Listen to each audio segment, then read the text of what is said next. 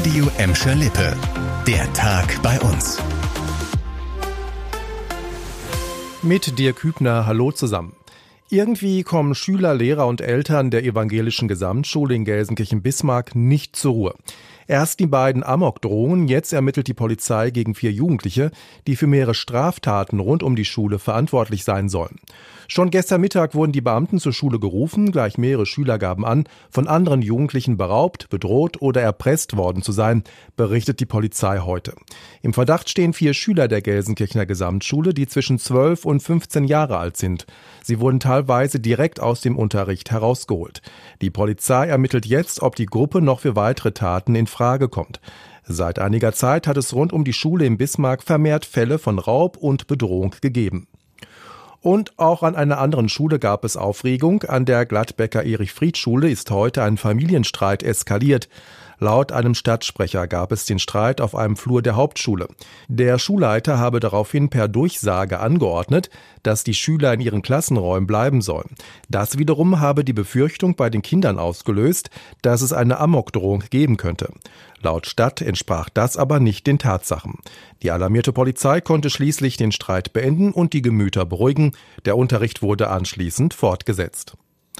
Also ging nach der ganzen Aufregung an der Erich-Fried-Schule das normale Schulleben weiter. In Sachen Corona kommt für uns alle ein großes Stück Normalität zurück.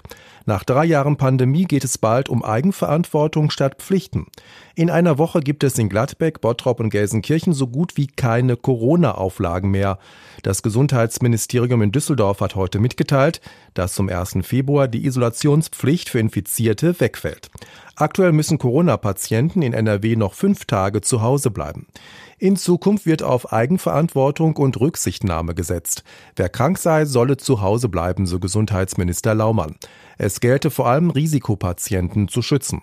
Ab dem 1. Februar müssen auch Bus- und Bahnkunden keine Maske mehr während der Fahrt tragen und auch die letzten Corona-Auflagen in Schulen und Kitas sind dann Geschichte. Einschränkungen gibt es nur noch für den Besuch von Arztpraxen, Krankenhäusern und Altenheimen. Er war einmal im Jahr ein sportlicher Höhepunkt bei uns in Gladbeck, Bottrop und Gelsenkirchen, der Viva West Marathon. In diesem Jahr wird daraus nichts. Es wird keinen Marathon oder ein ähnliches Event geben. Das hat uns der Veranstalter MMP gesagt, der in den vergangenen Jahren den Viva West Marathon organisiert hat. Eigentlich hatte die Agentur angekündigt, dass für dieses Jahr ein großes Multisport-Event bei uns geplant ist, mit Läufen und anderen sportlichen Highlights drumherum. Jetzt habe man aber gemeinsam mit Viva West entschieden, die Veranstaltung um ein Jahr zu verschieben. 2024 soll das neue Sportevent bei uns dann Premiere feiern. Mehr Infos dazu soll es in der zweiten Jahreshälfte geben. Im vergangenen Jahr hat der Viva West Marathon durch Gladbeck, Bottrop, Gelsenkirchen und Essen zum letzten Mal in der ursprünglichen Form stattgefunden. Das war der Tag bei uns im Radio und als Podcast. Aktuelle Nachrichten aus Gladbeck, Bottrop und Gelsenkirchen findet ihr jederzeit auf radio und in unserer App.